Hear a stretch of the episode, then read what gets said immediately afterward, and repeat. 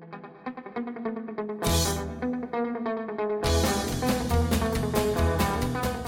Olá pessoal, muito bem-vindos ao PokerCast do Grupo Super Poker. Eu sou o Guilherme Calil. E eu sou o Marcelo Lanza. Professor Marcelo Lanza, sensacional estar com você de volta na, na mesma sala. Estamos. Há quanto tempo isso não acontecia, né, Marcelo? Exatamente para as pessoas que acharam que o programa tinha acabado. Não, ele não acabou. Exatamente. Ele apenas mudou de data essa semana específica. Exatamente. Aliás, cara, justiça seja feita. Eu tava viajando, mas nem dava para ter feito o programa antes, porque ainda estava terminando. Uh, o EPT, do qual vamos falar daqui a pouco. A gente começa lembrando que para ouvir um podcast, Google Podcasts ou o podcast player que você quiser, além de Spotify, Deezer, YouTube, todos os podcast players, não acreditávamos que o Spotify ia tomar o lugar da maior fonte para se ouvir podcast do mundo, mas tomou. Tomou. Lembramos que nosso patrocinador tem novo telefone, Lucas Fichas Net, nos indique, nos dê cinco estrelas e transacione suas fichas pelo número de telefone que está na descrição desse programa, Fichas Net. Perguntas, participações, sugestões,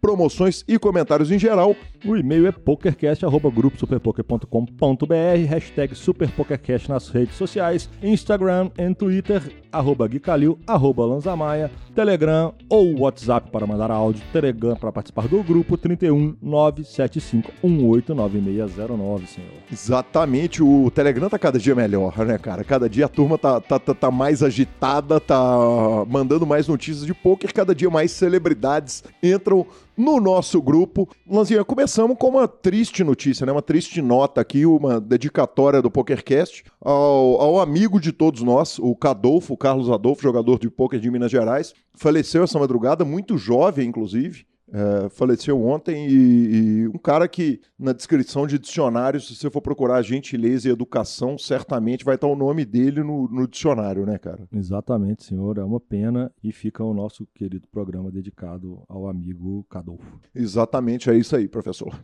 Bom, seguindo as notícias, quando eu olho a pauta, a gente vê a bala.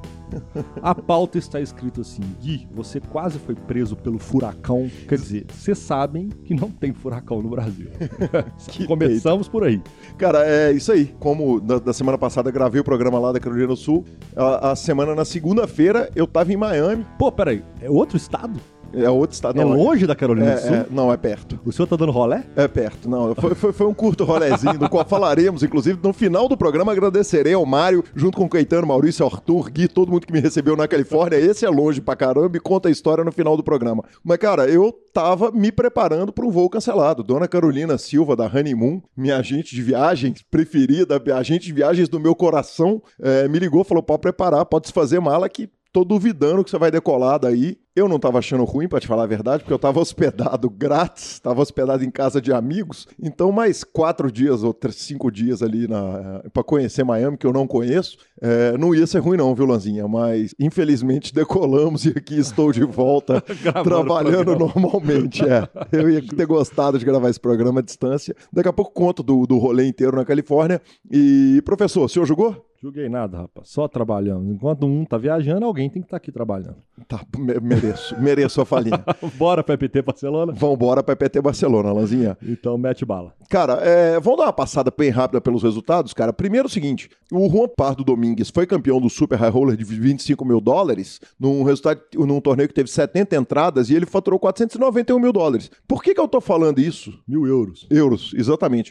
Por que que eu tô falando isso se a gente não vai dar resultado além dos brasileiros e do do Main Event, porque o vice-campeão foi ninguém menos do que Gerard Piquet, o sensacional jogador ídolo do Barcelona, Lanzinha, vice-campeão desse Super High Roller. Casado com a Shakira. Casado com a Shakira, exatamente. Ele roubou 352 mil euros e aí eu te pergunto.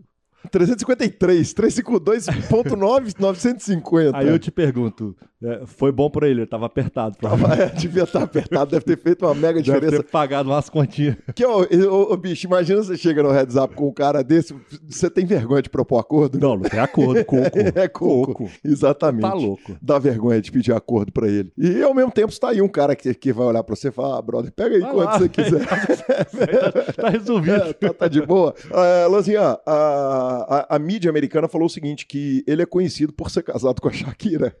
Pô, que peito da mídia É que, americana. deixa eu te falar, tem que avisar pra eles porque pro resto do mundo inteiro a Shakira é conhecida por ser casada com ele, exatamente. Exatamente, senhor. Capitão, durante muito tempo, capitão do Barcelona e, e titular absoluto, campeão mundial pela seleção também, e etc. E os caralho. Qual seleção, professor? Geraldo Piquet da Espanha, senhor. Aí sim, muito obrigado, professor Marcelo.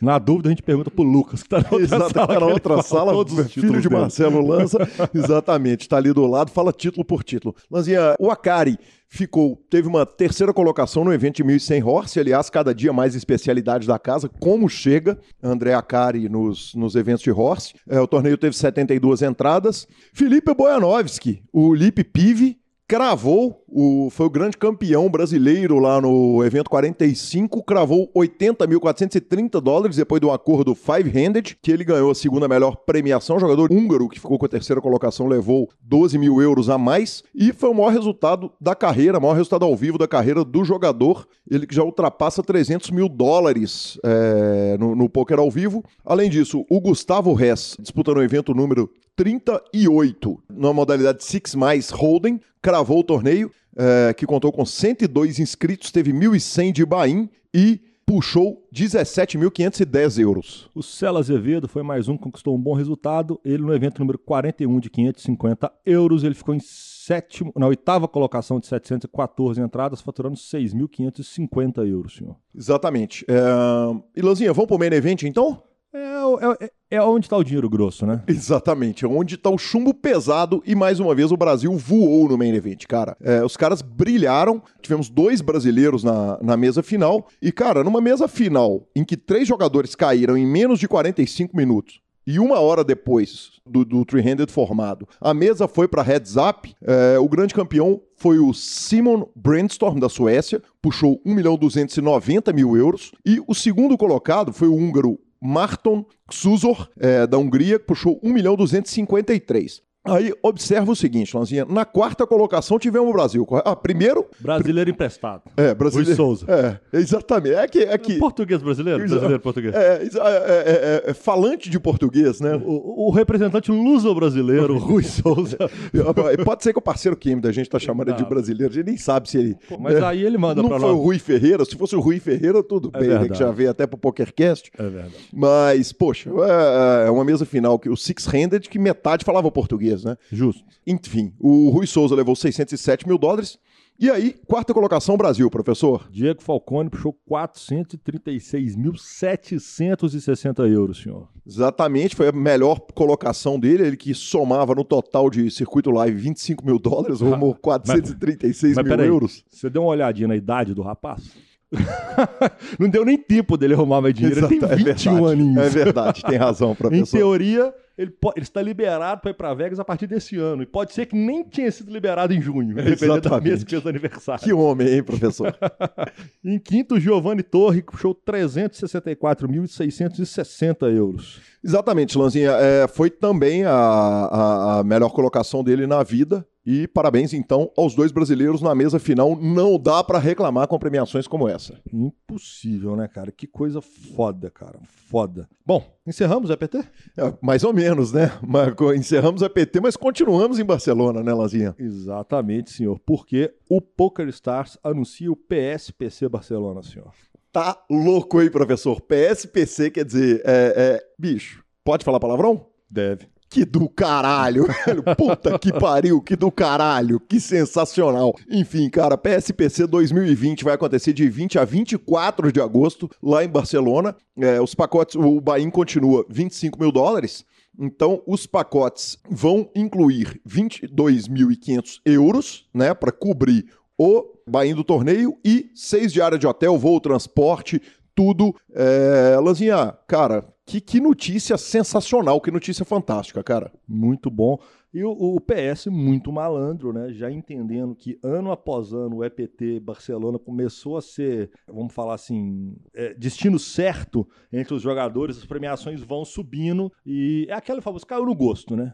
Barcelona caiu no gosto dos jogadores, os torneios caíram no gosto, os caras olharam e falaram, cara, vamos mandar a bala aqui, vamos mandar o míssel grosso, porque aqui vai dar, vai dar resultado. É, sem dúvida nenhuma, cara. Barcelona é um destino que, além de um destino de poker, ele é super turístico. Então a temperatura é fantástica, a época do ano é boa demais, porque é verão no mundo inteiro. É, os preços de Barcelona são justos em comparação com o resto da Europa, não que nada esteja justo, do, com dólar a 4 e, e, porrada. Tem Gaudí, aquela arquitetura maravilhosa, o Parque Güell, que é o lugar mais legal do mundo, e Barcelona ainda tem um negócio que é o, o único lugar do mundo, o único lugar que eu vi pessoas acertando os truques de skate. Então você para numa praça para ver os caras dar rolé ali na praça do museu. Os caras acertam né? o truque, os, os, skatistas não ficam caindo do skate, o skate ah, voando de 5 Você sabe que ali não. na praça eles estão treinando, né? Então você deu sortinha de pegar uma turma boa. Porque o padrão é cair Cara, mais eu fiquei horrorizado, não. velho. Eu parei, fiquei uma hora e meia assistindo os caras há 15 anos atrás.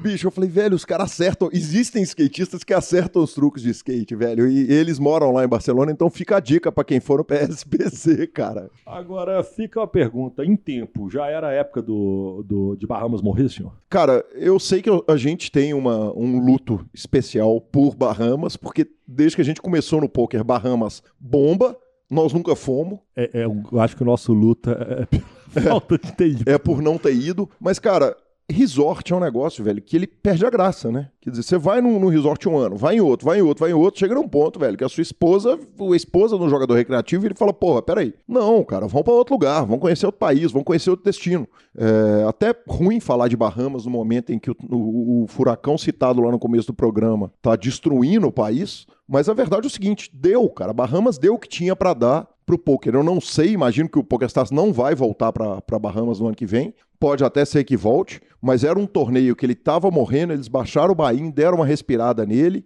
ele voltou a estar tá morrendo, fizeram o PSPC, ou tá morrendo é, é um certo exagero, mas mas tava perdendo gás. E eles fizeram o PSPC lá e eu acho absolutamente maravilhoso, cara. Acho perfeito é, é, que eles tenham, tenham mudado o destino, mudado para o melhor destino possível. E te pergunto, professor, eles deram porra, centenas de passes lá pro, pro PSPC em Bahamas. Barcelona certamente não vai ser menor, né? Será? Porque talvez eles deram tanto passe em Bahamas pelo motivo que eles precisavam de dar uma levantada no torneio. Será que Barcelona precisa de tantos passes assim? Eu não sei. Quer botar um dinheiro aí, professor? Não sei. Eu não sei falar o certo. O número é. Qual que é o número, por exemplo? Ah, não sei. Eu não lembro mais. Pois é, porque o número eu lembro que Barramos foi nervoso. Foi né? nervoso. Foi muito nervoso. Ah, então vamos Foi adicionado não, é, um valor razoável. É, vamos, vamos não apostar e vamos ficar pelo, pela falinha e estamos em casa, mas, mas acho que estou perdendo um troco, hein, de, de não apostar no tanto de passes que eles vão dar, distribuir satelitar para essa parada. É, satelitado eu concordo que vai ser muito. Distribuído que eu acho que vai ser menor, entendeu? Ok. Seguimos o jogo? Seguimos o jogo anunciando a expansão do H2 em São Paulo. Para quem não viu ainda a foto para quem não viu ainda a foto do novo clube lá no Super Poker, pelo menos da, do projeto do novo clube, é algo de novela. Mas, Ian, eu vi, sabe? Eu vi lá do escritório do H2, eu olhei pela janela e vi o novo lugar. O Elton, em segredo, me apontou e falou assim: ó, vai ser ali o novo H2.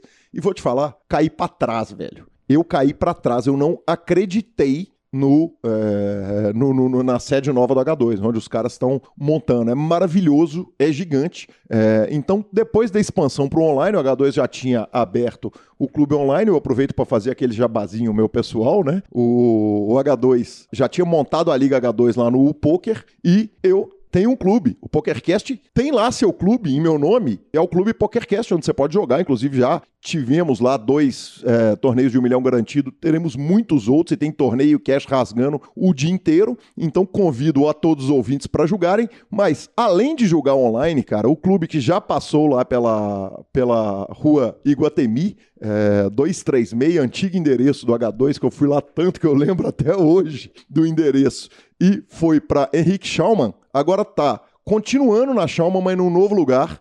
É, espero que eu esteja, que esteja citando Schaumann de forma correta, mas, cara, o novo lugar tem uma área de nada menos que 2 mil metros quadrados, é gigantesco, é super bem localizado, está sendo lançado com o conceito Next Level, quer dizer, é outro nível, é outra parada, o H2 que sempre teve à frente do seu tempo, está lançando e está é, trabalhando para fazer esse lançamento ainda melhor, com atendimento diferencia, mais diferenciado ainda, mais é, é, além da conta. E o clube abre as portas no dia 20 ao meio-dia, horário de Brasília, com mesas de cash game de Texas Hold'em e Omaha. E terá um torneio de 15 mil reais garantidos com a 50 reais de entrada e às 20 horas um 100k garantido com 500 reais de bain. Lanzinha, dava para a gente dar, pensar em correr lá em São Paulo no dia 20 para acompanhar isso aí. Hein? Que fenômeno, hein, senhor? Que fenômeno. Os caras são muito grandes, muito fortes. Não é à toa que são patrocinador do programa, assim, ó. Exatamente, exatamente. Cara, quando eu acho que eu não vou falar mais de WSOP... Até a WSOP, aí né? vem a WSOP para conseguir que eu falasse dela antes. Ela anunciou novos eventos. Exatamente, cara. Olha só, a WSOP anunciou quatro novos eventos. Ela já tinha anunciado dois eventos de 8 game, é, um de R$ 2.500 e outro de 25, 2.500 dólares e outro de 25 mil dólares, que a gente já tinha falado aqui. E agora ela enfiou mais um baratinho. Exatamente, um baratinho 250k high roller e um 2.500 reais short deck, Lanzinha.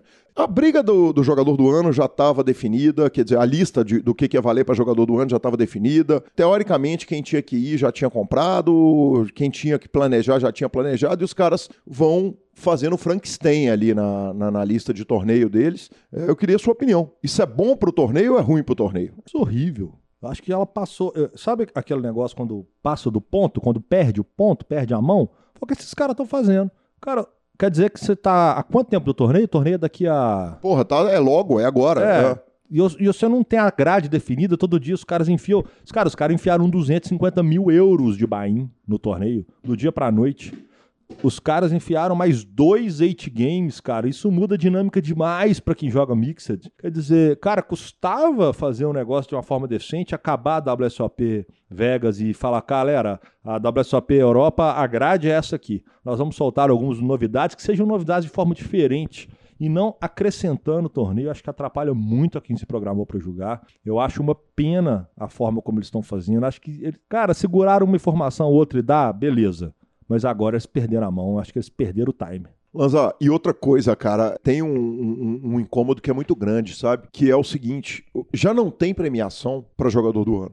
Os caras já fazem só pela glória. Quer dizer, o que além do torneio de seleções do BSOP que é jogado só pela glória? Quer dizer, bicho, você vê a galera, por causa das apostas paralelas, claro, mas também por causa da, da glória de ter o banner lá. Quer dizer, você vê os caras grindando para tentarem ser jogadores do ano. E aí o cara faz um planejamento inteiro com base, às vezes, o seguinte: a WSOP Europa só ia ter torneio de No, Limit Texas Hold'em e Omaha, praticamente. E aí o cara faz a programação seguinte, porra, se eu for bem, eu vou lá que lá eu tenho vantagem. os caras vão, tira a vantagem, rasga, joga no lixo. Acho ruim também, acho azedo. É... Imagina que já está com todo mundo vendido. Os caras já estão com os deals feitos, com as cotas feitas, com as cotas vendidas, resolvidas. Aí vai ter que enfiar torneio em grade. É ridículo. Eu acho que isso é amadorismo. É, e, e, cara, também é o caso de já começar a pensar mudar de casa, né? Claro que os caras têm o, o Kings Cassino lá em Ro, uh, Rosvadov, tem o Leon, que é o dono da bagaça toda, que é cheio de moral e tal, mas, cara, você pega um lugar que já não tem nenhum atrativo, como a gente já disse lá de Bahamas, pega um lugar que não tem nenhum atrativo além da WSOP, um cassino que é no meio do nada, faz uma grade, ainda vai mudando a grade, cara. A, a não ser que tenha uma vantagem imposto, de imposto absurda tá ali, porque fora isso também já deu também. Os caras vão sair do, do, do cu do Ju, de Judas e vamos partir para um ponto mais turístico, um ponto muito mais barato, muito mais comercial para o cara poder ir. Londres, muito mais atrativo, local. Que seja é. Londres, que seja qualquer. Cara, não é possível que nós não temos 30 pontos comerciais mais baratos do que lá por toda a Europa com a questão de imposto razoável. Eu acho que deu. Perfeito, Lanzinha. É, a gente encerra então aqui a sessão de notícias e vamos para palavras do nosso patrocinador Fichasnet e depois ele, o sensacional Marcelo Giordano, QWSOP. Fenômeno. O Fichasnet é o seu parceiro para compra e venda de ficha nos principais sites de poker online. Chame o Fichasnet e avise que chegou até eles pelo PokerCast para participar de promoções super especiais para os nossos ouvintes. O WhatsApp do Fichasnet é 062 99837 1007 e lá você negocia suas fichas com os melhores preços. O Fichasnet trabalha com créditos do PokerStars, PariPoker, PP Poker, o Poker, EcoPays e AstroPay Card. Repetindo, o WhatsApp do Fichasnet é 062 99837 1007. O número está na descrição dos nossos programas. Fichasnet, confiança e melhor preço para suas fichas.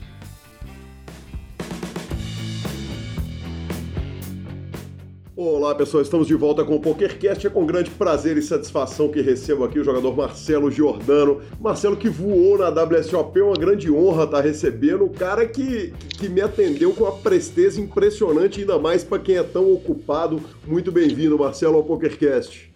Opa, um prazer é meu aí estar participando. Fiquei muito feliz pelo, pelo convite. Você falou que é presteza, né? Sim. Do, do meu atendimento. Essa é boa, nunca tinha ouvido, mas vamos lá, vamos, vamos meter bala aí. Marcelo, eu vou começar te contando uma história, cara. É, quando você começou a voar na WSOP, eu, eu e o Lanza fazemos a cobertura da WSOP aqui pelo PokerCast. E, uhum. eu, e eu virei pro, pro Lanza e, e, nós falamos, porra, quem tá voando lá é o Marcelo Jordano, um jogador que nós não conhecemos. E aí nós tomamos é. mensagem de uma porrada de gente falando: caralho, como que vocês não conhecem o Marcelo, porra? Marcelo é a lenda daqui do poker de São Paulo e tal. Inclusive o Dinho Mansur é, mandou uma mensagem com o maior carinho, indignado, mas com o maior carinho pra gente. Falou: cara, deixa eu te falar. Vocês falaram que ele já cravou Micro Millions, mas aí me contou um monte de história sua do CPH e uhum. tal. E aí eu fui atrás de informação de quem era o Marcelo Giordano e vi que realmente quem estava errado era eu mesmo, de não te conhecer. Pode crer, né? O Dinho, o Dinho é parceiro, pô. Ele com certeza tentou aumentar minha moral aí, mas eu acho que, é, falando em relação a pessoa me conhecer, é mais em São Paulo mesmo, né? É, nunca tive nenhum grande resultado assim nacional. E ali em São Paulo eu sou regular, regular de live, né? Então também meu nome não aparece muito no online, torneios online. E já, já grindei muito online, mas hoje em dia eu tô jogando muito live aqui por São Paulo, que tem muito torneio bom, então acho que a galera me conhece mais por aqui mesmo e, pô, você não tá nada errado. É normal aí não, não, não me conhecer. Cara, bacana demais. Em primeiro lugar, parabéns pela WSOP maravilhosa. Vamos poder falar de todos os momentos que você viveu, do que, que vem pela frente, mas eu gosto de começar o PokerCast pelo passado e, e, e quem que era o Marcelo Giordano antes do poker, antes de começar a jogar? Pode crer, vamos lá, velho. Tentar dar um resumo aí de como que é a minha vida, né? Cara, eu sou formado em economia pela PUC, aqui em São Paulo. É, me formei em 2015 ou 2016, não sei. Mas eu, mas eu entrei na faculdade em 2009, então foi, uma longa jornada, porque nesse meio tempo eu fiz intercâmbio, e foi quando eu decidi virar profissional de poker. Mas antes disso, desde a época do colégio, eu já jogava poker. A primeira vez que eu fui num clube de poker aqui em São Paulo foi em 2008.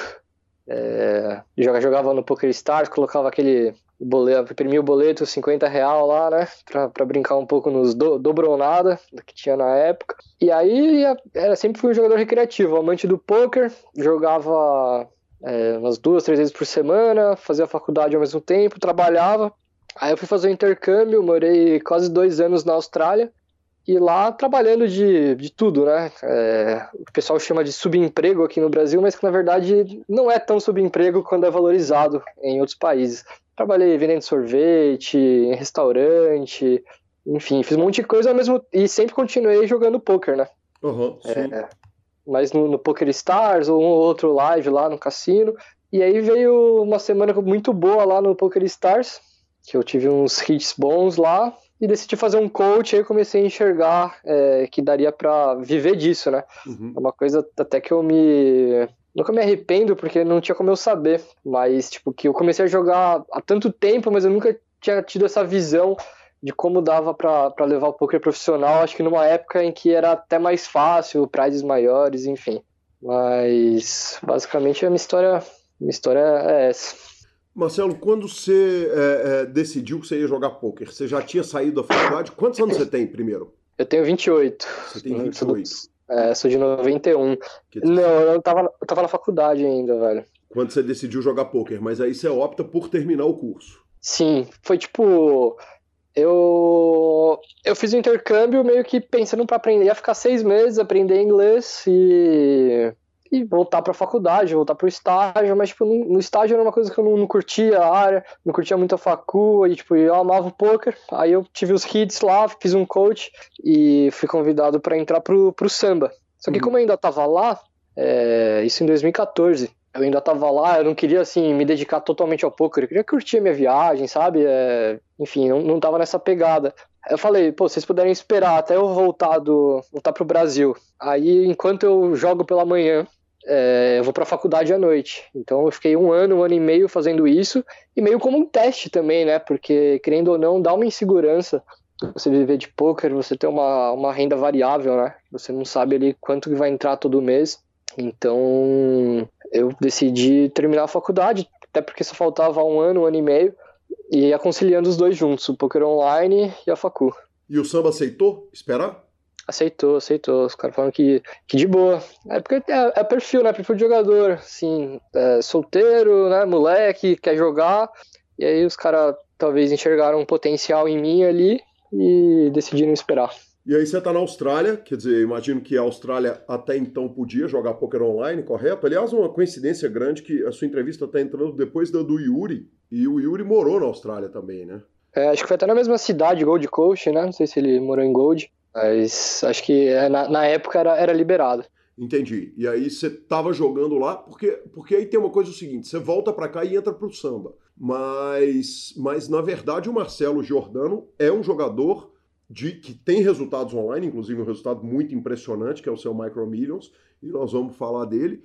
Mas, mas você é um cara do Poker Live, correto? É, assim, meu início profissional foi no online. Meu início recreativo foi tanto no online quanto no live, aquele negócio de jogar, brincar no PS, brincar no, no, em clube pequeno.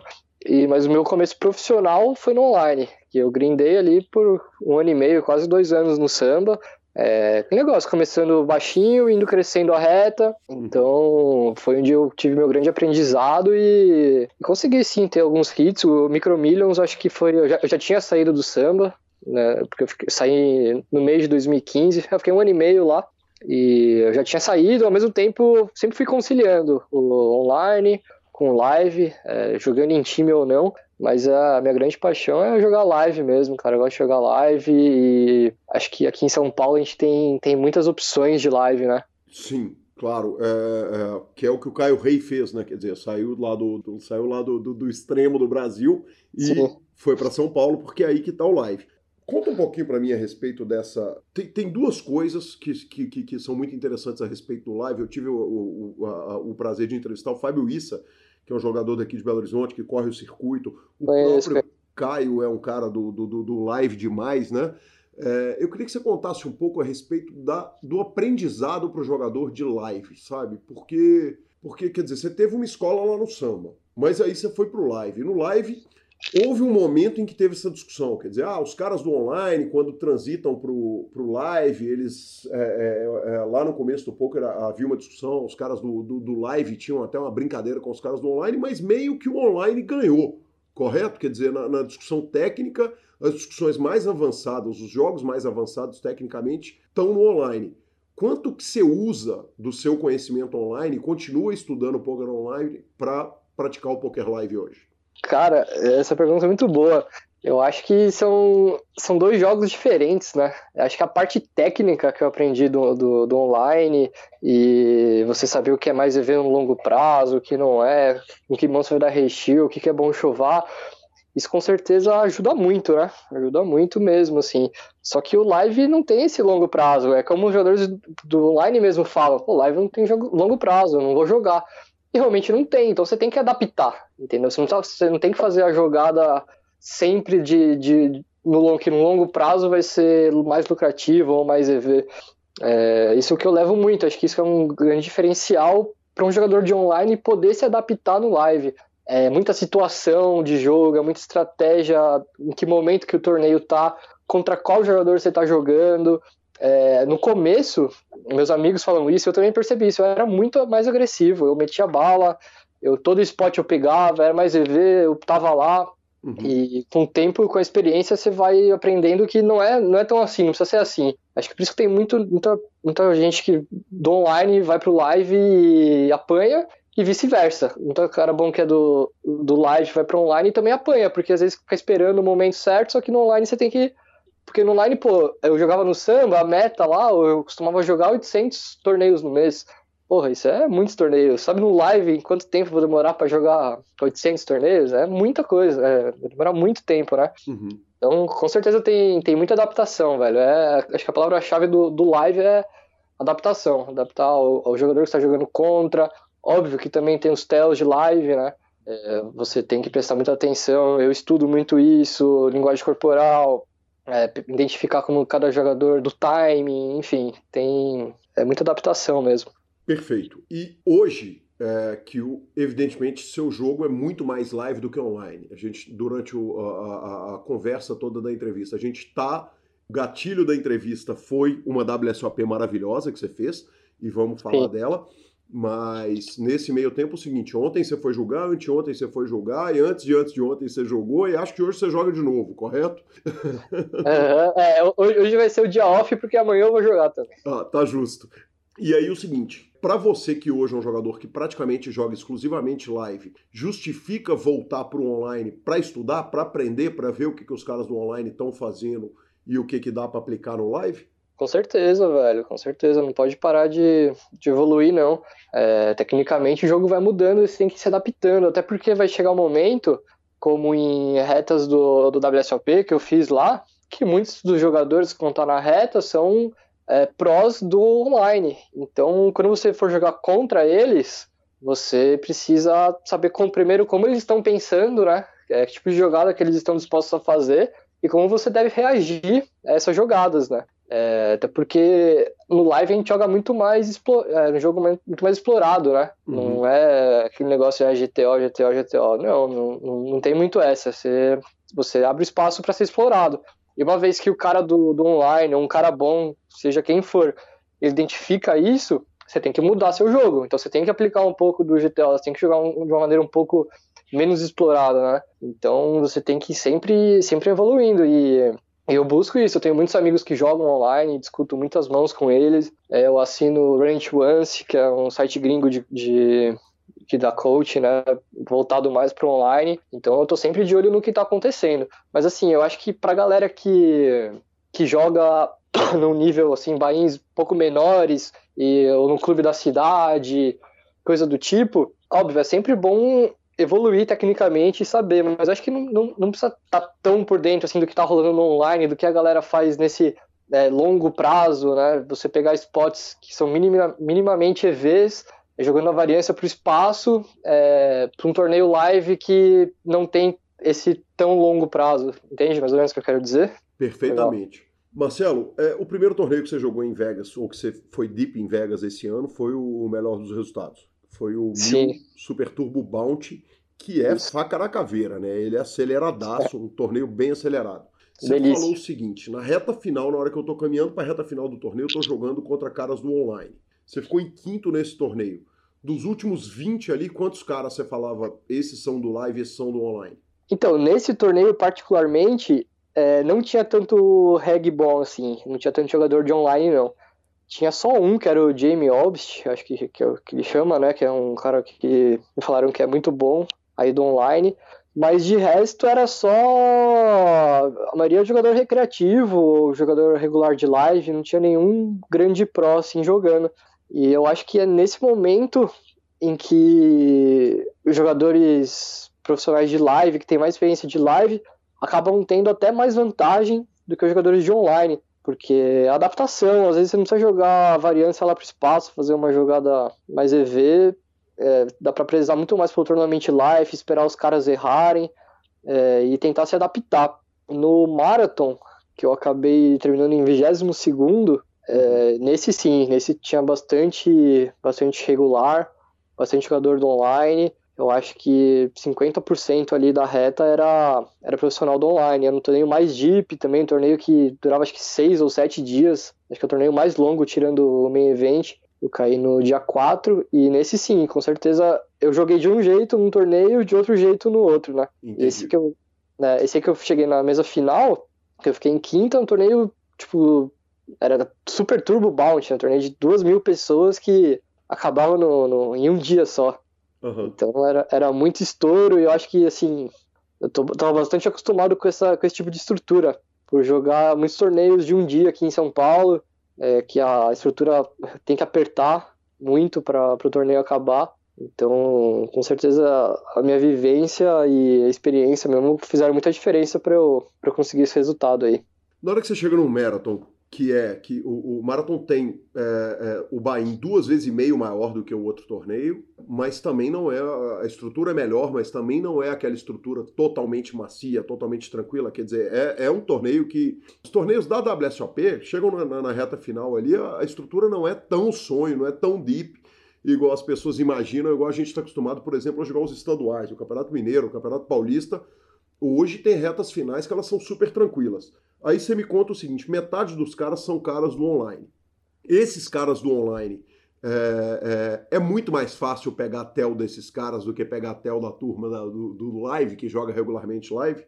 Ah, eu acho que quem não se prepara é, para não dar tel, independente de ser do online ou de ser do live, é fácil. Mas acho que os do online eles não se preparam, né? A galera que joga que é muito regular de online não se prepara para para não dar tel ficar meio desajeitado na cadeira. É, tem o timing tel também, que, que, eles dão muito fisicamente. É, eu acho que a galera que está mais acostumada a jogar live tenta, tenta não, não expor suas emoções ou, ou, ou não, tenta não dar nenhum tel, né? Uhum. Mas de, depende da pessoa, acho que não dá para generalizar, não. Tinha muito reggae lá que ficava meio que intacto ali, tipo, não se mexia, não, não, não, não dava nenhuma informação física assim como tinham outros que, que davam, né? Uhum. Então acho que vai muito da, da preocupação do, do cara em, em não tentar dar. É, um ou outro, obviamente, que mesmo sem querer dar, né? A pessoa tenta ficar ali é, sem nenhuma expressão facial ou, ou, coisa do tipo, mas acaba, acaba, acaba dando uma outra informação, sim. Bacana demais. É, Marcelo, você joga cash? Não, cara, assim, eu às vezes dou, às vezes brinco, mas é, acho que nem 5% do, do meu tempo dentro do poker foi gasto no cash, muito pouco. E como que você divide? É, os, você falou o seguinte: eu tenho que me manter com o update do online. Quer dizer, você tem que se manter acelerado no, no poker online, não dá para abandonar ele completamente, porque senão vai chegar num momento que você vai sofrer uma ultrapassagem técnica dos caras que estão estudando online. Como é que é a divisão atual do seu tempo no que diz respeito a live e online? É, então, você falou que eu posso sofrer uma ultrapassagem técnica, né, dos caras Isso. que jogam online. Isso, eu acho se, você, que... se você largar o online totalmente.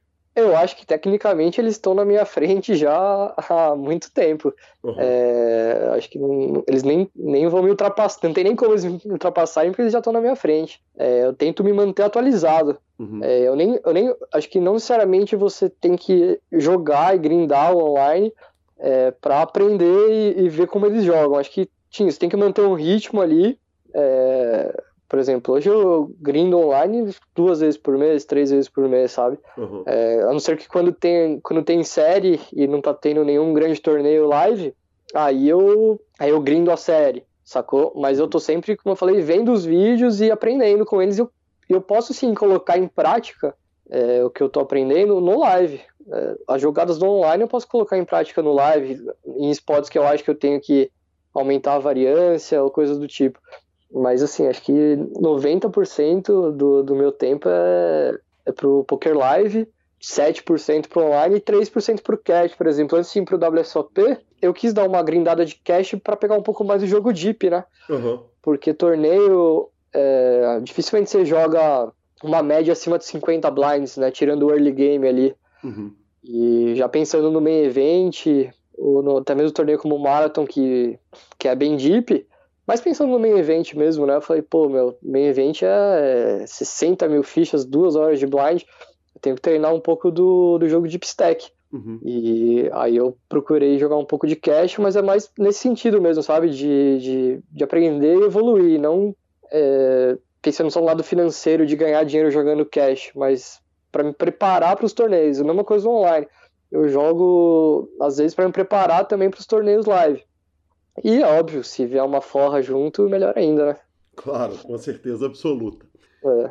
Marcelo, vamos começar um pouquinho lá da, do CPH, cara. É, uma Bora. coisa que o Dinho me, me, me, alertou a respeito da sua carreira é o seguinte, cara, provavelmente o Marcelo é um dos caras mais vencedores do, do CPH, se não for o mais. Quer dizer, são cinco heads-ups de CPH com duas Sim. vitórias. Bicho, Sim. É coisa pra cacete, né?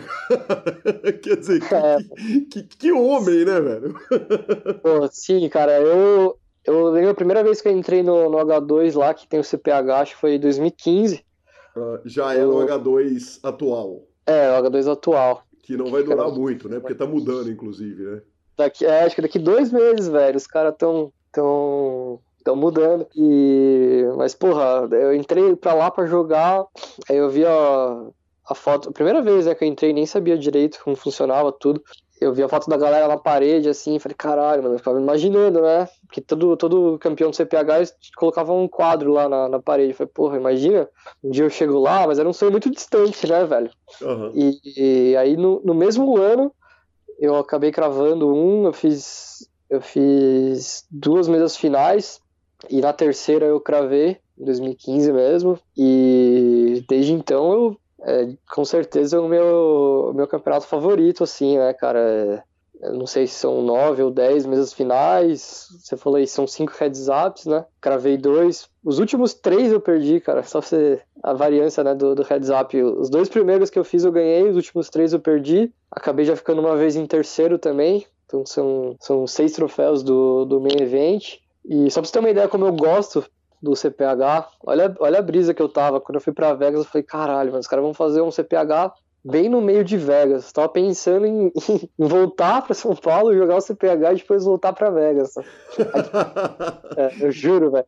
Aí depois que eu caí na real, eu falei, eu falei pros meus amigos, eu falei, mano, que merda que eu tava pensando, velho. Tipo, tipo, não faz sentido, né? Cansaço e os torneios lá de Vegas são, são muito bons. Aí os caras falaram pra mim, mano, você não tá me enxergando mesmo. Tipo, não, não existe você querer fazer isso.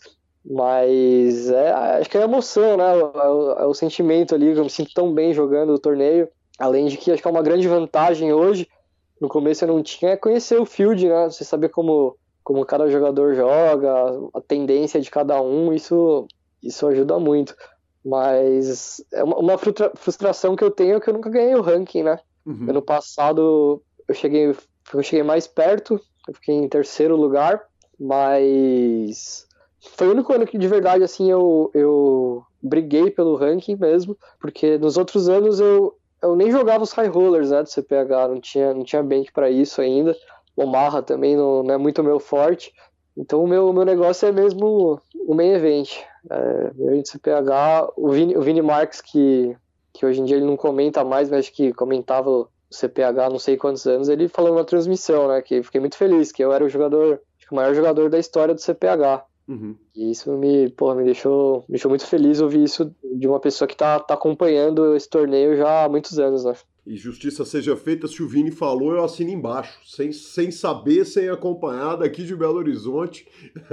o, meu, o Vini é um irmão querido e, e ex-colega de time, amigo de, de, de, de, todas as horas. Hoje está na nossa concorrente, mas é, é, um monstro, um gigante do jogo e um dos maiores conhecedores da história do poker brasileiro, né? Com certeza, mas é muito.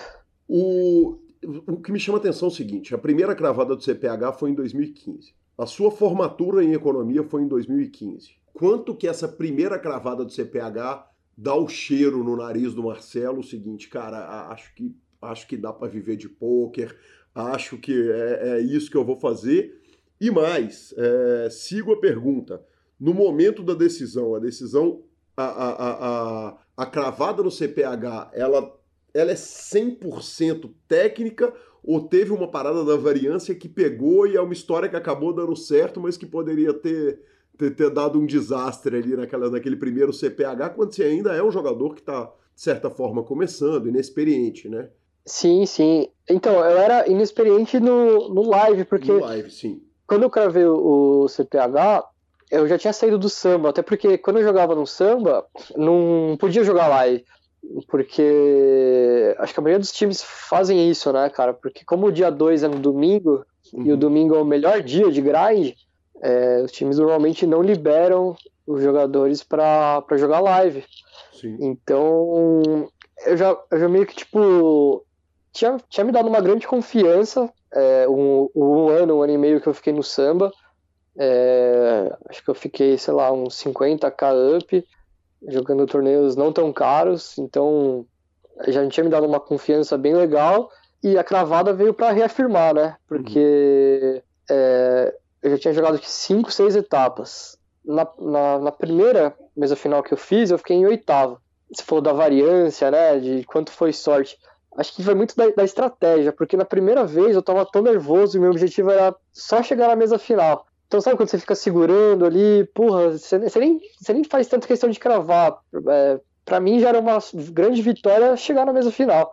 E foi o que aconteceu. É, eu acabei ficando em oitavo, caí e tal, acho que entrei short, beleza. Aí joguei mais uma etapa, acho que não deu nada, joguei outra, fiquei em quinto. Nessa que eu fiquei em quinto, eu já tava assim, mais sedento, né, pra um troféu, pra um título. A mesa final já não tinha aquela, aquela importância. E aí, quando veio a cravada, velho, eu lembro que na mesa semi, no, na reta final, eu falei, ou eu cravo, ou eu não vou chegar na mesa final. Então, putz, cara, eu, assim, meti bala de um, de um jeito absurdo e fui pro estouro mesmo e acabou dando, dando, dando certo. Então, acho que esse é um, um assunto até legal de, de tocar, né, cara? O quanto é o que a gente define na nossa cabeça, quanto os nossos objetivos, né? Quanto que a gente sente ou não a pressão podem influenciar no, no resultado, né? Sim, na, na entrevista com o Yuri eu discuti a questão do, de ter o cara que é o finalizador, o cara que chega na reta final e, e, e mata na reta final. Quer dizer, é, você teve a oportunidade, a, o seu Instagram, que inclusive é um Instagram muito impressionante, nós vamos falar dele daqui a pouquinho. É, a quantidade de troféu é bizarra e nós precisamos conversar a respeito da, da força da sua estante, né? Porque não. mas, mas o mas a, a, a, questão é, a reta final que você chega, que você faz, na hora que você fez a primeira mesa final, te aliviou ali, você ficou macio, e na segunda você fala o seguinte, agora, agora ou vai ou, ou racha, é isso? O sentimento? É isso. Uhum. É isso, é isso mesmo, é isso mesmo. É, é o quanto você. É o que você coloca como objetivo, né? Uhum. Porque na primeira o objetivo era só fazer FT ali, cara. Pô, imagina que alegria, vai fazer FT, passar pro dia final, não sei o que lá, vai meus amigos vão, vão acompanhar. Eu tava na faculdade ainda também, uhum. né? Ainda ou não, eu tinha assim aquela insegurança que você, que você é, questionou, acho que até esqueci de falar a respeito, para me, me afirmar, né? Então foi, pô, imagina chegar na, na final do Campeonato Paulista, né? Tipo, a tua família ver, porque minha família sempre me apoiou, né? No, no comecinho ali, quando você chega em casa e deixa deixa um dinheirinho em cima da mesa, eles acordam, tá lá, aí eles apoiam. E, tipo, você chegar numa, numa, numa mesa final de Campeonato Paulista é, uma, é um puta resultado, né? Transmitida. E, transmitida, porra, vai passar o link aí, acompanha. Então, meu objetivo era só chegar na mesa final. Uhum. Só que quando você, aí, aí, aí você, ser, você quer sempre mais, né?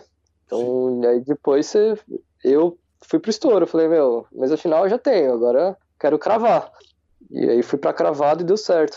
Na hora que você sai do samba, você já sai falando o seguinte: eu vou ser jogador de pôquer ao vivo. É, que horas que, que, que chega essa decisão do meu foco é ao vivo e não online? Acho que foi meio que apareceu, cara. Foi meio que uma coisa meio que natural desde sempre que eu jogava com samba, eu sempre joguei o home game, eu ia no, no, clubezinho que formava duas, três mesas. Sempre gostei do live, gostei de trocar ideia, de conversar, de quando você não tá jogando sério profissionalmente, tomar uma, sabe? Falar besteira, dar falhinha. Puta, velho, eu em Vegas era o jogador mais feliz do mundo, que lá é, é permitido dar falhinha, aqui no Brasil não é. Uhum. E o que eu tenho de, de punição aqui no Brasil por dar falhinha é é, não tá escrito, mas tipo, é um negócio que eu gosto, sempre gostei do live. Só que é, é, é aquele negócio que todo mundo fala, né? Que meio que se criou, que é, para você virar profissional de poker você tem que jogar online, né? É, é meio que um estigma, né? Criado aí, que o live não tem longo prazo, isso, aquilo, tem que jogar online. Então eu tinha isso na minha cabeça. Uhum. Só que aí o live, é, eu arranjei um investidor, ele, ele começou, a, confiou em mim. Eu primeiro, antes do CPH, eu cravei acho que um 100k lá o 100k do, do, H2, que me deu muita confiança também, me deu moral com, com, com o investidor. Foi a minha primeira cravada assim, de um torneio grande na minha vida. Eu falei, meu, é isso que eu, é isso que eu gosto de jogar. Eu gosto de jogar o, o, o live, é, vou continuar jogando live, sempre mesclando com online. Então, lá em 2015, 2016, até, até o ano passado, eu, tava, eu, eu mixava bem tanto live quanto online. Semana que tinha. Porque eu não costumava, eu não, eu não viajava para fora de São Paulo, né? Pra jogar. Tô começando a viajar mais esse ano. No ano passado, tipo, ir pro Rio, jogar um WSOP, é, e jogar, enfim, outros torneios nacionais, BSOP. Primeira vez que eu viajei para jogar um BSOP foi, foi esse ano. Então, sempre fui mesclando, mas é, eu percebi que dá sim para viver de live, dá para ganhar dinheiro jogando live enquanto der, é no live que eu vou estar, tá, porque é o, é o que eu gosto de jogar, é o que eu gosto de, de fazer, conversar com a galera, enfim. Isso aí tudo que eu falei, dar umas farinhas, fazer amizade, é onde eu quero estar. Tá. O poker online era solitário? Você ficava sozinho quando você estava jogando poker online? É, era foda, quer dizer, tá com 12 telas abertas sem ninguém perto e tal? Era, era um incômodo pra você na vida? Ah, cara, eu, eu acho, eu acho que, que não é tão prazeroso assim. Óbvio, você vai ter o chat ali online, é, sendo com time ou com, com os amigos que você vai poder conversar, vai poder discutir mão, é, nos breaks você fala, manda uma outra mensagem, mas não é a mesma coisa, né, velho? É, eu, eu acho que é um, é um pouquinho mais chato. Óbvio que tanto fazer uma reta final, tanto no live quanto no online, cara, é, é uma adrenalina absurda, né? Uhum. Isso aí não, não tenho o que falar. A reta final do, do, do, online também é muito gostosa de fazer. Você chegar, vendo a premiação ficando maior a cada, cada jogador que é eliminado, isso, pô, não tenho nem o que discutir. Mas acho que o dia a dia, sim, por exemplo, tem, lado, tem, tem os dois lados. O, o, live tem aquele negócio, se você sai de casa, você pega o carro, você vai até o clube, aí você cai. Puta, você fala, nossa, que preguiça, né, velho? Eu tenho que voltar, sair de casa nesse frio, tenho que voltar para casa agora, né? Aqui em São Paulo, às vezes, é que é mais de noite, né? Mas dependendo, se você mora muito longe, pega um pouco de trânsito ainda pra ir, na volta, e putz, aí dá, dá aquela preguiça. Mas acho que o, o meio do caminho, quando você tá lá, quando você tá lá jogando, é, é gostoso, é um, é um ambiente bom, né? Até porque, é, no meu caso, é, o meu, meu setup aqui, onde eu grindo, é no meu quarto. É, eu, eu, não tinha tipo, um, um lugar para montar, sei lá, meu escritório, uma salinha que eu, que eu vou grindar. Então, às vezes ficava meio que sufocado, sabe? Meio tudo, tudo meio que preso no, no meu quarto. Eu sentia essa necessidade de, de sair mesmo, de né, respirar novos ares, essas coisas. Perfeito. Marcelo, você fala inglês naturalmente. Para quem está comemorando que estava em Vegas, estava no paraíso, você fala inglês, correto?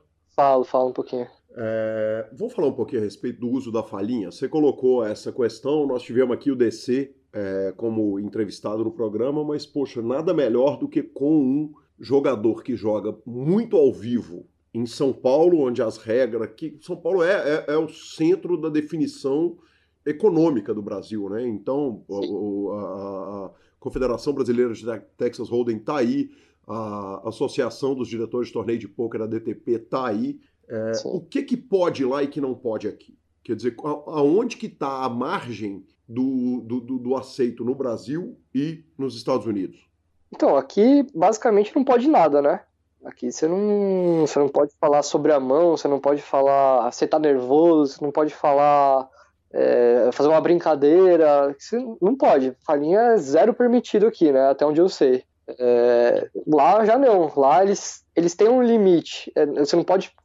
Tem uma série, por exemplo, você não pode falar a mão que você tem, ou você não pode citar cartas sabe? Mas você pode meio que entrevistar o cara, falar, falar sobre a jogada, conversar sobre qualquer coisa que, por exemplo, para quem manja, para mim, que, que manjo um pouco do de, como influenciar a pessoa a, a, soltar alguma informação, acho que faz parte do jogo. Então você faz uma pergunta para ela para ver como ela reage, para ver se ela tá nervosa, se ela não tá nervosa.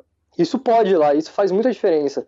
É, eu, eu acho que deveria é, ser permitido aqui no Brasil também, né, cara? Só que o grande problema, na minha opinião, está em estabelecer os limites, né? Uhum. Eu não sei se o brasileiro acaba, às vezes, extrapolando um pouco mais. Eu não sei se, às vezes, é, os floors ou diretores é, não sabem também como, como educar ou como reagir, porque aqui no Brasil os profissionais são muito bons, né? É, os dealers nem se compara, os floors também, a maioria é muito educada, coisa do tipo, mas tem uns também que é, meio que às vezes perdem a razão. Lá, eu acho que a galera é um pouco mais educada, tanto os jogadores quanto, quanto os diretores, os floors. É, dificilmente tem uma confusão assim. de briga, acho que o respeito é muito é muito muito grande. O brasileiro querendo não é mais folgado, né? Uhum. Eu eu quando ia para lá me sentia também um pouco mais folgado, um pouco mais é, dava um pouco mais falinha, às vezes é, aquele um pouquinho além do limite, né? Uhum. Para ver, para ir sim quando a, gente, quando a gente for chamado a atenção, aí a gente para. Então, acho que é, talvez seja por isso que, que aqui não é permitido, porque às vezes a galera pode extrapolar um pouco. Lá também extrapolava, mas aí os, os caras não estão acostumados com isso. Aí toma uma, uma chamada de atenção e já, já dá uma baixada, já dá uma baixada na, na bola, sabe? Uhum. Eu acho que a diferença, a diferença é essa, velho, entre, entre o Brasil e, e os Estados Unidos. Na verdade, acho que é só no Brasil, né, que não pode dar falinha. Acho que em todo o resto do mundo pode, cara. Eu ficaria muito feliz, cara, se aqui no Brasil fosse. Pelo menos eles testassem, né? para ver se, se daria certo e assim deixar as regras bem claras, tipo, ah, você não pode falar sua mão, você não pode falar isso, não pode falar aquilo. Induzir uma ação do, do, do adversário, né? É, aí criadas as regras, fica, fica mais fácil, né? Acho que se liberar tudo realmente, aí vira várzea, né?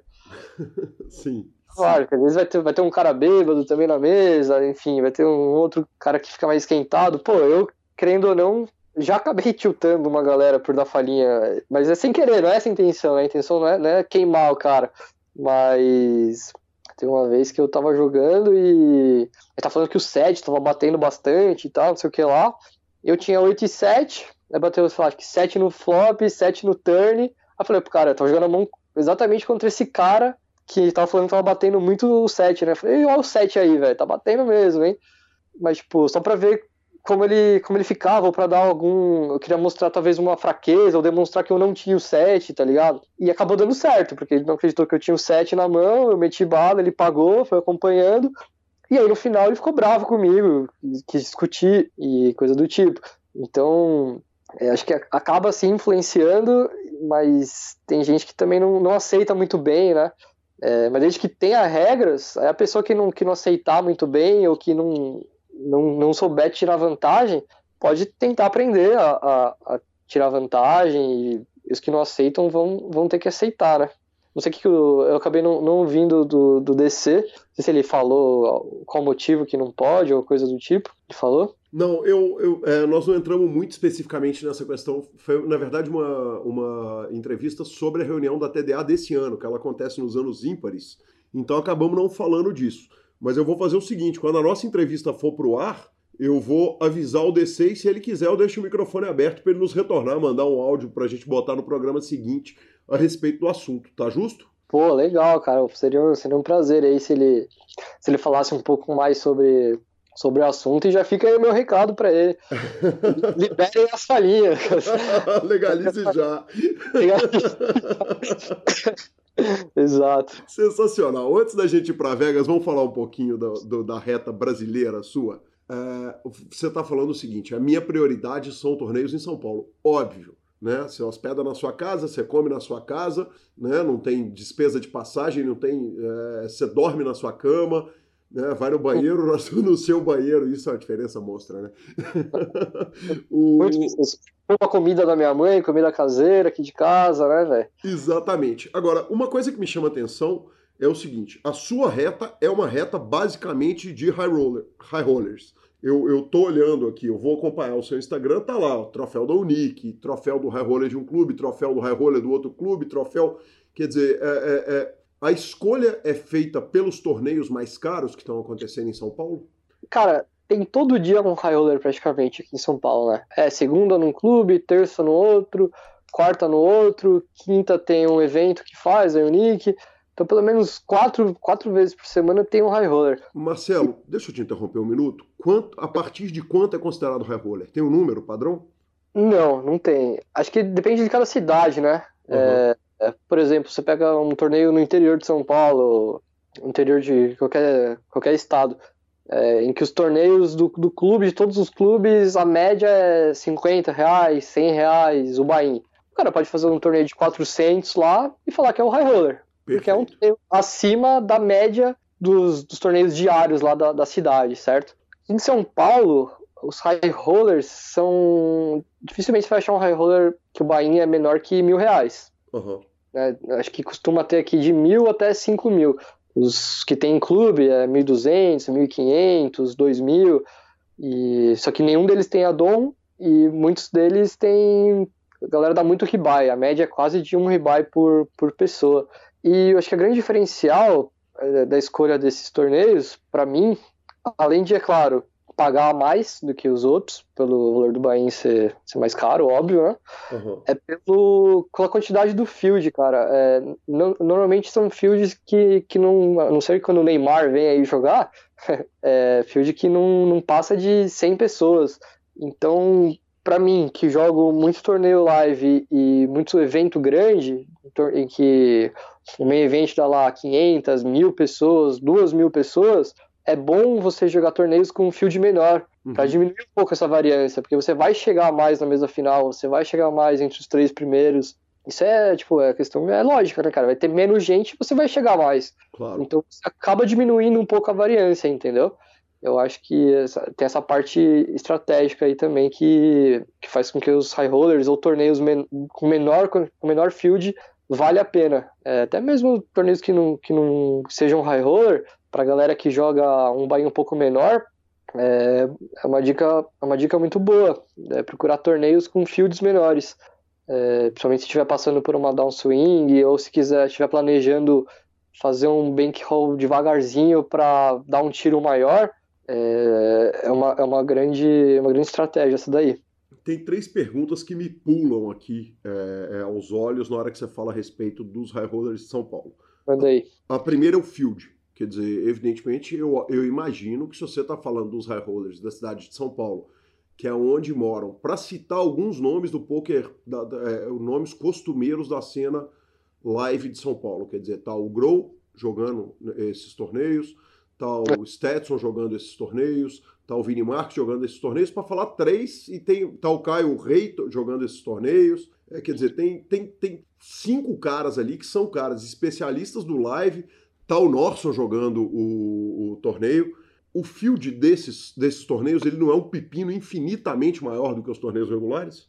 Não, cara, não é. Porque ele é, é, esse tipo de torneio ele é bem polarizado, digamos assim. Porque tem muito jogador muito bom e tem muito jogador recreativo. Que vai jogar o high roller porque ele se sente num, num ambiente diferenciado, uhum. digamos assim. Você vai jogar um torneio da Unique, por uhum. exemplo, que hoje é eu, eu diria que é, até fez parceria com, com H2, tudo é, é um. Do site, de outros clubes, onde quer que seja, eles te dão um tratamento VIP, assim, sabe? Você tem comida de graça, você pode beber de graça, é, vai ter uma barraquinha ali, barraquinha, mal dizer, não sei como é que fala, uma stand ali para fazer drinks diferenciados, é, tem prêmio, tem sorteio, tem. Enfim, é um, é um ambiente em que muitas pessoas recreativas com poder aquisitivo um pouco maior se sentem à vontade para jogar. E é um ambiente assim que todo, todo mundo se conhece, todos são amigos, acaba sendo meio que um home game, entendeu? Uhum. Isso, isso também me faz ter muito prazer de jogar, porque eu sou meio que amigo, conheço por gostar mesmo de fazer essa amizade, de, de conversar na mesa e de dar as falhinhas, porque tem high roller que, olha isso também, os high rollers é, de terça, por exemplo, no H2, no Ionic, é permitido farinha. Porra, então, é, é, permitido, é, é, permitido você ficar no celular durante a mão, entendeu? Então, às vezes o cara tá, trabalha, sai do trabalho, quer resolver alguma coisa ali, não precisa, ah, senhor, o Eldir falando, pode ficar no celular. Não, não tem essa. O cara pode ficar mexendo no celular enquanto ele tá na mão, pode fazer o que quiser. Então, é um ambiente diferenciado. O que, o que, eu, o que eu falar, atrai muito jogador recreativo que vai lá para se divertir, para jogar. Então, ao mesmo tempo, tem muitos jogadores muito bons e muito recreativos também, que assim não estudam o jogo, mas também são malandros de jogo. Você vê direto os caras que não são profissionais é, cravando. Uhum. É, na última terça, acho que teve só o João Pimenta, que é profissional, é, na, na, mesa final do, do High Roller do, do H2, com outros sete jogadores que são recreativos. Então, o poker é gostoso por causa disso, porque todo mundo tem chance de ganhar, né, cara? É, então, e por ser o field curto, como eu falei, eles chegam, todo mundo chega. E, então, não, não é só essa Caio Rei, Norson, enfim, só os melhores jogadores de live que vão, não. É, é um field que, que tem, tem de tudo, entendeu? Perfeito. Até porque o dinheiro tem que doer no cara, né? O dinheiro do Bahia e o dinheiro da premiação tem que fazer o cara rir. Né? O jogador Exato. recreativo de, de bom poder aquisitivo não vai querer sentar para jogar um torneio de 100 reais, 200 reais, né? Exatamente, exatamente. No dia o... que ele tem o habeas corpus da esposa. exato, exato. O cara quer, é, quer, quer pescar um peixe grande ali, né? Exatamente. Outra coisa é o seguinte: por causa desse jogador recreativo, a segunda pergunta que me salta aqui na, na, na pauta imediatamente é a questão de estrutura desses torneios. Quer dizer, o jogador recreativo, por outro lado, se por um lado ele quer um torneio mais caro, com atendimento melhor, ele vai ficar no telefone, ele pode dar falinha, ele quer dar falinha, ele quer tomar falinha, ele quer o clima leve, mas também ele quer uma estrutura bem mais acelerada para ele poder ficar rico no dia ou ir embora para casa. Ele não quer um torneio de três dias, quatro dias. Ah, as estruturas são mais apertadas mesmo? São, são. São muito mais apertadas. É 20 minutos de blind, né? É, pra galera do online que tá, que tá ouvindo, tipo, se for 20 minutos no online é deep pra caramba, mas no live é, cada mão demora 2, 3 minutos até embaralhar, dar as cartas, dar ação.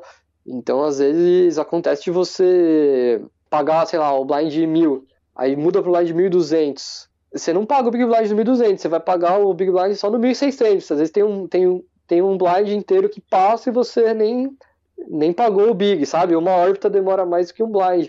É questão de adaptação, né, cara? É, foi o que eu falei. Esse torneio de Vegas que eu fui bem, acho que foi exatamente por estar acostumado com estruturas turbo, né? Por não se, não se desesperar, ficar às vezes com seis blinds, sete blinds, você tá sempre de olho na média, enfim, é tudo é tudo uma adaptação.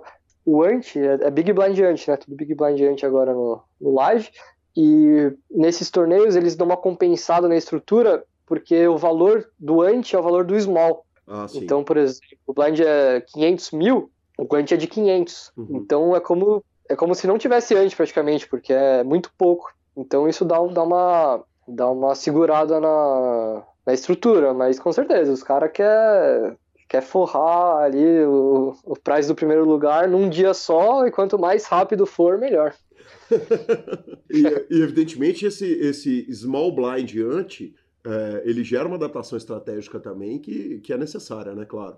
Muito, às vezes você dá, você dá um open shove ali, não vale tanto a pena. Você tem que mudar, você tem que adaptar seu range, porque você vai estar tá deixando de, quando passa, você vai estar tá deixando de roubar é, meio blind a mais, né? Uhum, por, por mão que você ganha. Você vai estar, tá, vai tá, toda mão você vai estar tá disputando meio blind a menos. Então, isso com certeza muda, muda muita estratégia, né? Dá pra, dá pra segurar um pouco mais.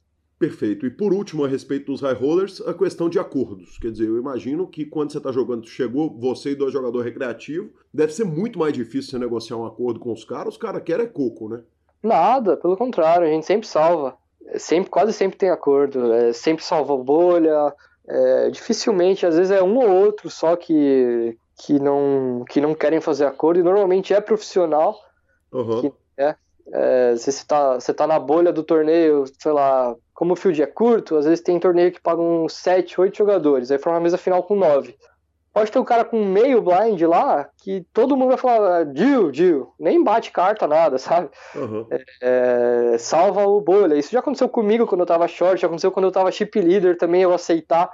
É, o que eu tava falando de do ambiente, de todo mundo ser amigo, de meio que virar um home game, por esses motivos também. O acordo ele é, ele é sempre ele é sempre discutido, ele é sempre feito ali faz com que os caras, por exemplo, pô, o cara chegou na mesa final lá e, e não vai chegar nem, nem em TM. É mais ou menos isso que eles pensam, né? Pelo menos salvar o Bahia. Então não, não é tanto esse, esse, essa história de, ah, é, é como é que chama aqueles torneios que vai tudo pro primeiro? Winner take all. Winner tá take all. Uhum. É, não, não, não é bem assim. Eles gostam de. Chega, tá chegando sempre na premiação, fazer um dealzinho no tri-handed, heads up, quase sempre tem também. É, até porque que a gente falou, é torneio muito turbo, a estrutura aperta muito. Chega às vezes na reta final, a média é 8 blinds, sabe? Uhum. Menos que 10 blinds, então vira meio que um bingão assim. Então você faz um acordozinho ali, melhora, melhora a premiação e joga por, por um outro X, mas quase sempre tem acordo sim, e isso parte muito tanto do, dos recreativos quanto do, dos profissionais. Marcelo, isso me dá uma impressão muito forte do, do, do, do, de, uma, de um clima de cash game mesmo. Quer dizer, o Vini é o mestre maior nisso, mas em que o jogador recreativo ele quer ser tratado, além da organização do torneio, pelo jogador profissional que está ali ganhando. Ele quer ser bem tratado, tratado com respeito e tal, não sei o quê. Tem isso, essa questão dessa camaradagem, de você olhar e falar, cara, esse jogador de high roller ao contrário do cara que senta comigo no CPH, que hoje ele vai sentar, eu não vou ver ele pelos próximos dois anos, porque ele veio lá do, do, do, do Goiás para jogar um torneio aqui. Uhum. Esse cara do high roller ser sempre o mesmo cara e vocês criarem essa, essa estrutura de, de atendimento em que o jogador profissional passa a entender que ele é parte da estrutura que está ali para servir o jogador amador, é isso? Cara, eu acho que é, o ideal seria que a gente nem meio que separasse, né? Tipo, jogador profissional e jogador amador. Uhum. É, tipo, acho que na hora ali, é, meio que vira, tipo, porra, tá todo mundo aqui, a gente tá jogando o mesmo torneio, a gente tá se divertindo. É, tanto que tem, tem uns side que eu jogo, eu tomo, às vezes é open bar de vinho, open, é sempre open bar, né? Quase sempre.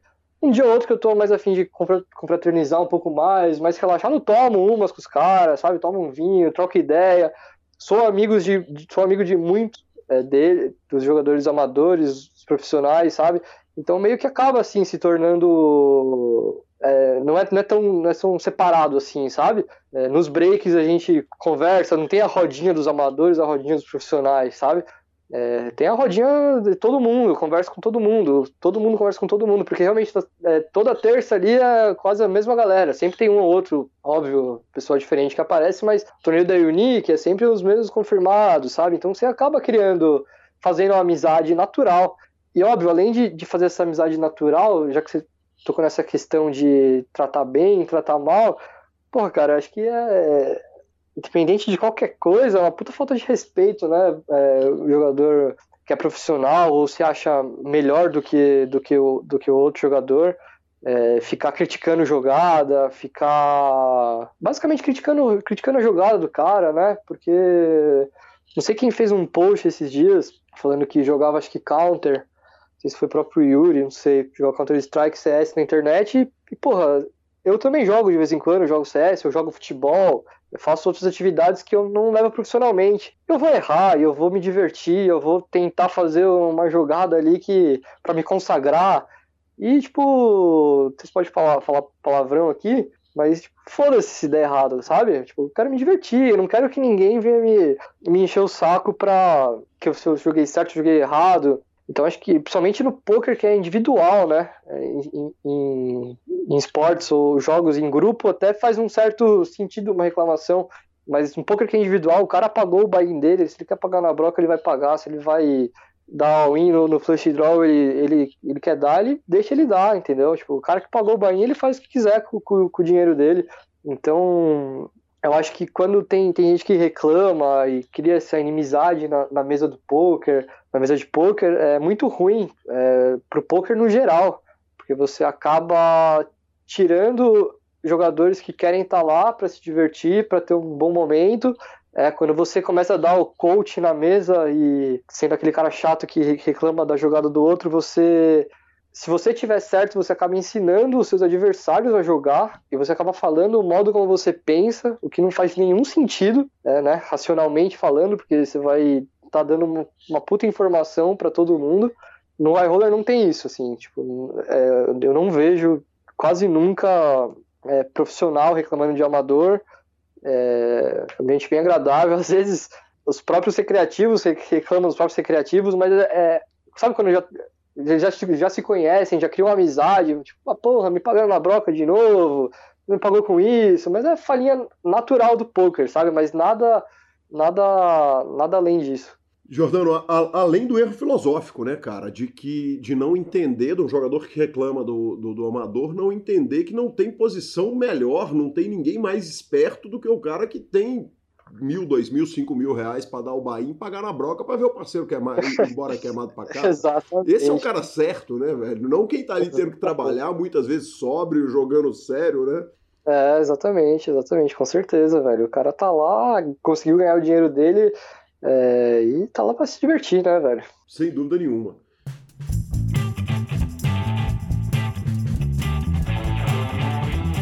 Sensacional entrevista com o senhor. Parte 1, senhor. Parte 1, professor. Parte, Parte 1. um, Era uma entrevista que eu- ele tinha falado que ele ia me dar uma entrevista de uma hora. Eu programei uma horinha pra fazer. Nós fizemos quase duas. Vocês né, ouviram aí. Normal. Obviamente, quebramos em duas e vamos que vamos. Bora. Foi, Bora. foi, foi divertida demais a conversa, tá louco. Tweet, senhor. Tweets, Lanzinha. É, Daniel Negrano tweetou o seguinte: partiu Grécia para a minha muito esperada, esperada por muito tempo, lua de mel com a Amanda. É, eu acho que a última vez que eu fiz uma viagem que não envolvesse pôquer foi três pontos. Na minha última lua de mel. Então, senhor, já que o senhor viu que não, não funcionou na primeira, vai jogar baralho na segunda, porque o senhor tem mais chance de dar certo. Exatamente. Faz diferente, ué. tem, tem razão aí. Ué, tá louco. Tá aí o tipo de Na superstição eu minha lua de mel, eu joguei baralho. Inclusive, o Gabi ficou em segundo e eu fiquei em quarto no torneio no cassino. Que homem, que homem. E tá aí dando certo. Uai, tá vendo? Desde sempre. Ah, o Remco tweetou o seguinte: é, difíceis decisões para os jogadores de Londres é, e uma placa apontando uma seta para um lado, outra para o outro. Por um lado, ladies, mulheres, para o outro lado, poker. Cara, é uma grande verdade, né, velho? Que se você tá julgando, você não tá grindando o amor. Tem, tem algo de errado nessa placa. Essa placa não pode ser exclusiva, ela tem que ser inclusiva. E ele tá separando muito as coisas. Tá errado essa placa aí. Cara, é sensacional, velho. Quem fez essa placa joga poker, certamente. E, Lanzinha, por último, última tuitada do dia, Phil Helmut, sendo Phil Helmut, ah, estou jogando o meu melhor poker e dói ser eliminado do WPT no Bicycle Cassino. Eles foram sortudos contra mim hoje. Que pena ter que esperar até 15 de outubro WSOP Europa para mostrar as minhas habilidades de torneio. Hashtag Fique forte, Phil Helmut. Stay strong, Phil Helmut. O, o Phil Hamilton conseguiu fazer um Twitter mimimi. E Twitter mimimi com a carinha Com carinha Carinha, chateada. com carinha chateada de cachorro triste, com foto de carinha de cachorro triste, cara. Então, eu acho que nem foi ser, ser Phil Helmut. Eu acho que ele deu um mimimi a lá Phil Helmut, mas ele conseguiu colocar um pouquinho de humor na mão de bobagem que normalmente, costumeiramente, ele, costuma, ele, ele fala. Bem puxado, professor, bem analisado. Redes sociais, senhor. Redes sociais, Lanzinha, a gente incentiva, como sempre, aos ouvintes a mandarem áudios. Não temos áudio essa semana, mas tivemos muita participação. Eu começo avisando o seguinte: em primeiro lugar, como dissemos no começo do programa, fui para os Estados Unidos. Espero que vocês estejam curtindo, porque temos novos microfones, Marcelo Lanza Maia. Temos novos. Esperamos que a qualidade do som esteja melhor que do último programa. Melhor que nunca, aliás. Melhor cara. que é, agora, agora temos ótimos microfones, ótimos cabos de microfone. É, investimos pesado na qualidade desse áudio, esperamos que ele esteja fantástico. É, e Lanzinho, eu começo agradecendo o seguinte, cara. Eu, é, é, como disse, fui a Carolina do Sul e passei um dia na Califórnia. Fui a Pasadena.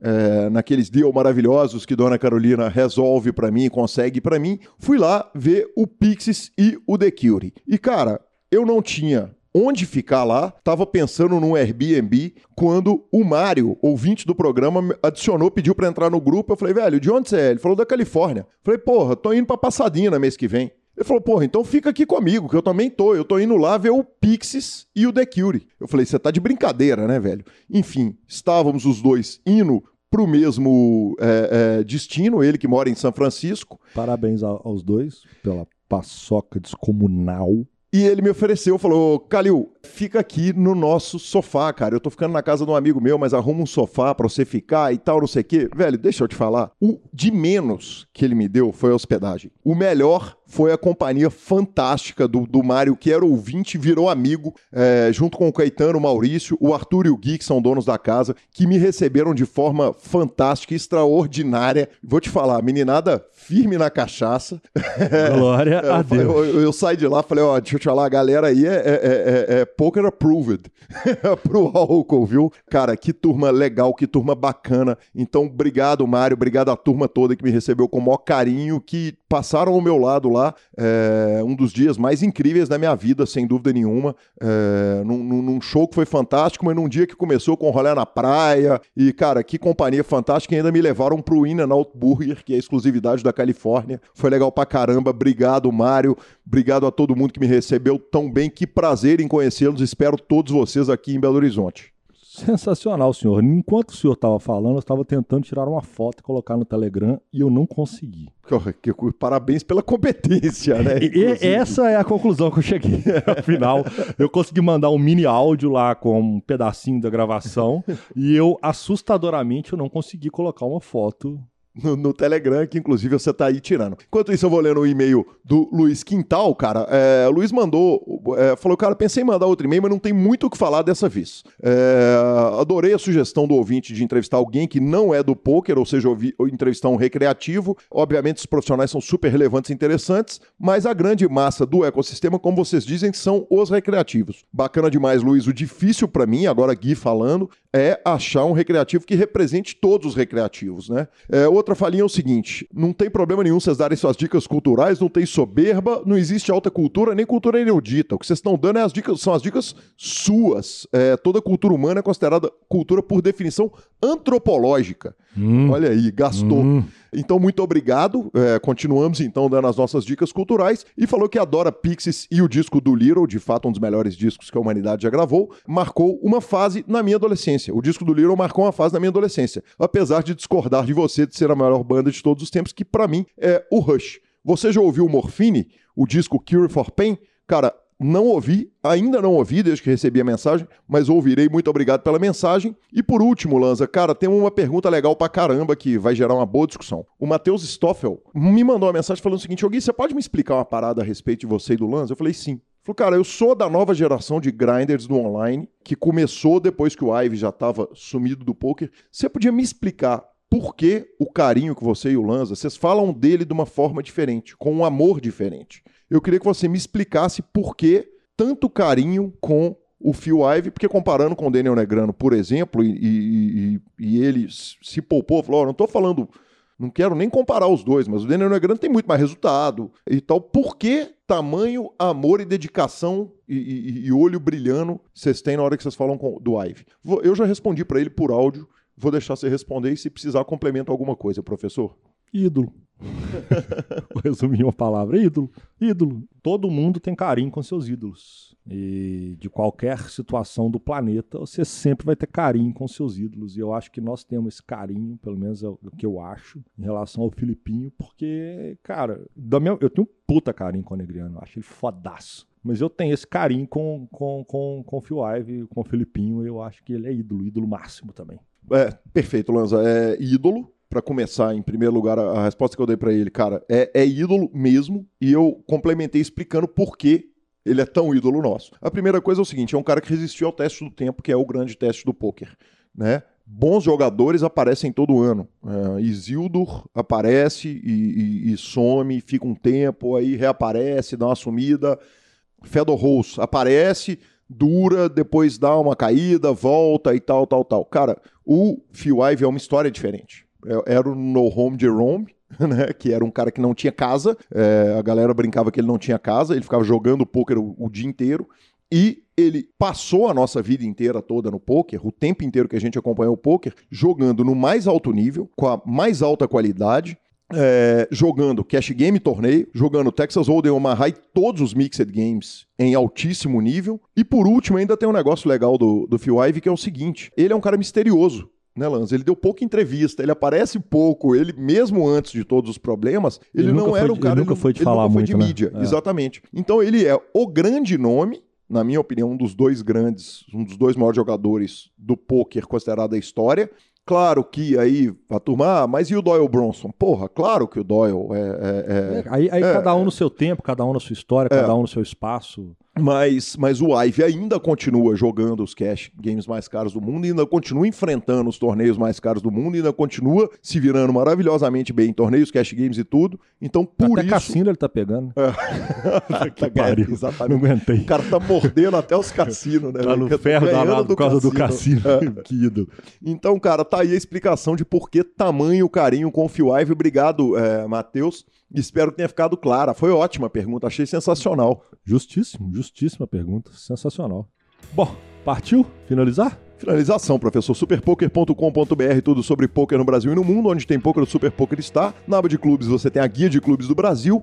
Na aba de vídeos e no YouTube você tem as transmissões ao vivo dos maiores torneios de poker do mundo, análises técnicas, programas de humor, entrevistas icônicas, além de, claro, o PokerCast. Revistaflop.com.br, a sua revista de poker no Brasil e no mundo. Mibilisca.com, cobertura mão a mão de torneios pelo Brasil. Acompanhe.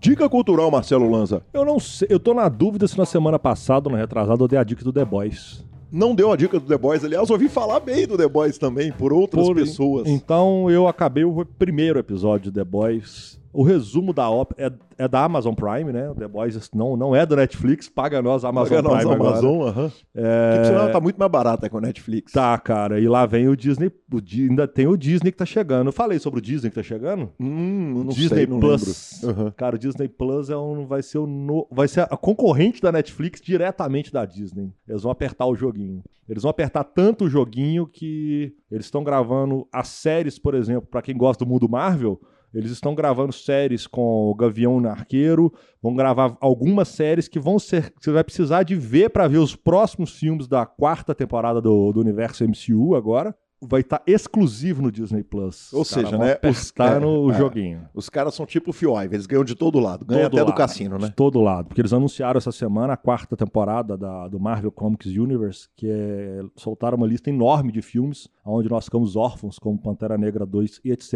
Vão só para quinta parte, não vai cair na quarta. Demoraremos mais dois aninhos para ver os coleguinhas. Mas estávamos falando de The, The Boys. Boys. Se super-heróis existissem, o mais próximo que seriam deles está em The Boys.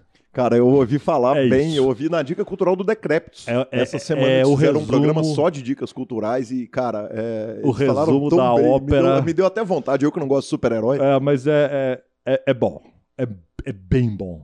A semana- até a semana que vem eu já acabei, eu já conto o final, assim, sem sem contar spoiler, o final, claro. obviamente. Mas eu conto, essa fica como a minha dica então. Mas, Ian, eu assisti um filme, cara, essa semana, né?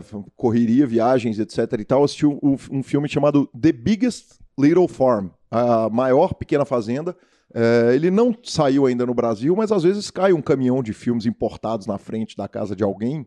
Entendi. Aí ele vai lá procurando. Ele vai lá, procura e fala: achei. achei, exatamente. Cara, é um documentário legal demais, de um casal totalmente urbano. Aliás, um documentário sobre fazendas, para um cara urbano feito eu, pra eu gostar, ele tem que ser bom demais. E, e rápido, né? É, Ele já cara. tem que já dar uma pega rápida pra não cansar. Pra não cansar. Bicho, é um casal que, que eu não vou nem dar spoiler de por que, que eles vão pra fazenda. Mas eles resolvem fazer uma fazenda é, sem ser monocultura, nos moldes antigos, assim, é, fazendo fruta animal, tudo. é, um monte de, de, de coisa. Um bolo doido. Exatamente. E conta essa história difícil de um casal que resolve ir pra uma fazenda e, e- e transformar ela numa fazenda de, de diversas culturas. É legal pra caramba esse documentário. Então, segundo Adoro Cinema, fui lá procurar pra ver se tinha nome em português. Tá pra lançamento em breve no Brasil. Então, pra quem não, não tem caminhão de filme virando na porta da casa, Aguarde e verá. aguarde e verá. E, cara, uma, um- eu dei vexame no avião, Lanzinha. Eu dei vexame mesmo, cara. Tem um documentário, tem, tem, tem um programa, cara, chamado Tirando a Maior Onda. Você já viu esse programa? Aqui ele passa, se não me engano, no Comedy Central. Não vi. São quatro caras que, com ponto no ouvido, um vai mandando o outro fazer alguma coisa que é um vexame completo. Tipo, abordar alguém na rua e fazer uma parada completamente bizarra. Esse programa passa no Brasil, o nome dele é Impractical Jokers, e no Brasil ele chama Tirando a Maior Onda. Bicho, é a coisa mais engraçada que existe na televisão. Eu já tinha assistido algumas vezes. Eu entrei no, no voo, cara, depois de uma viagem que tinha sido difícil, tinha passado um monte de, de, de momento difícil pra caramba. E eu comecei a rir tão alto no avião que a mulher da frente ficou super incomodada. Eu quase expliquei pra ela por que, que eu tava rindo tanto e, e eu não conseguia me controlar, eu não conseguia rir baixo. Então fica a dica, tirando a maior onda, é maravilhoso esse programa. Então, para você que tem um senso de humor meio duvidoso, Cara, a tem dele rir tão alto. Não tem nada de duvidoso, velho. É maravilhoso demais, cara. É maravilhoso demais. É a definição do cada vexame uma vitória. Sensacional, senhor. Instagram e Twitters, arroba Gui Calil, arroba Lanza Maia. Nos indique, nos dê cinco estrelas, troque suas fichas, compre e venda suas fichas pelo Fichas.net. A edição é do fantástico Vini Oliver. Muito obrigado a todos e até a próxima semana, senhor. E desculpe pela modificação da data desta semana. Valeu!